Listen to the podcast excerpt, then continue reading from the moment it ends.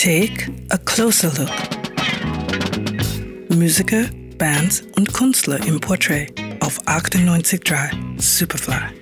Wir schreiben das Jahr 1948. In Rangoon, Burma, dem heutigen Myanmar, wird einer der unverwechselbarsten Musiker der Geschichte geboren.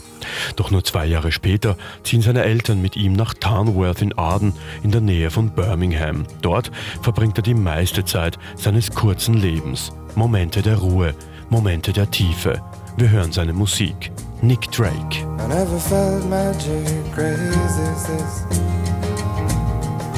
I never saw moons, knew the meaning of. Nick Drake lernt früh Klavier, ist begeistert von den Beatles und vor allem vom Folk. Er verschlingt die Musik von Joni Mitchell und beginnt selbst Gitarre zu spielen. Er liest Kafka und findet selbst Parallelen zwischen dem tschechischen Autor und sich selbst. Er isoliert sich und nimmt in der Nacht Lieder auf einen Kassettenrekorder auf.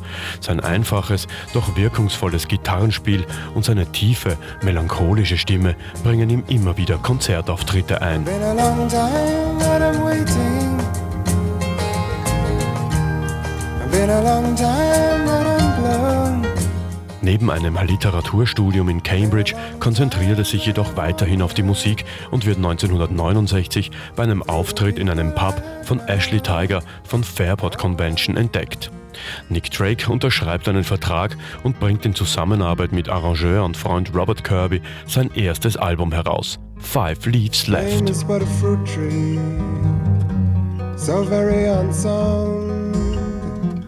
Kritiken sind durchwegs euphorisch, doch der große kommerzielle Erfolg ist es nicht. Nick Drake ist enttäuscht und vergräbt sich noch tiefer im Studio. Nur ein Jahr später, 1970, veröffentlicht er Brighter Later, auf dem auch John Cale zu hören ist. Das Album besticht durch eine unglaubliche Kraft, die in vielen Facetten einen absolut reifen Künstler präsentiert. Do you like what you're doing? Would you do it some more? Doch auch dieses Mal sind die Verkaufszahlen unter allen Erwartungen.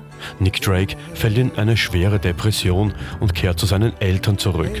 Er schreibt weiter Songs und bringt 1972 sein drittes Album heraus. Er begleitet sich darauf selbst auf der Gitarre und dem Klavier. Pink Moon ist sein letztes Album. Die großartigen Texte spiegeln einen verzweifelten, tieftraurigen Künstler wider. Er kehrt nach Erscheinen des Albums der Welt den Rücken. Im November 1974 stirbt Nick Drake an einer Überdosis Antidepressiva im Alter von 26 Jahren. Mittlerweile erhält man seine Alben remastered auch auf Vinyl. Nick Drake, ein einzigartiger, ein großartiger Musiker. Gerald Krafnicek, 98.3 Superfly.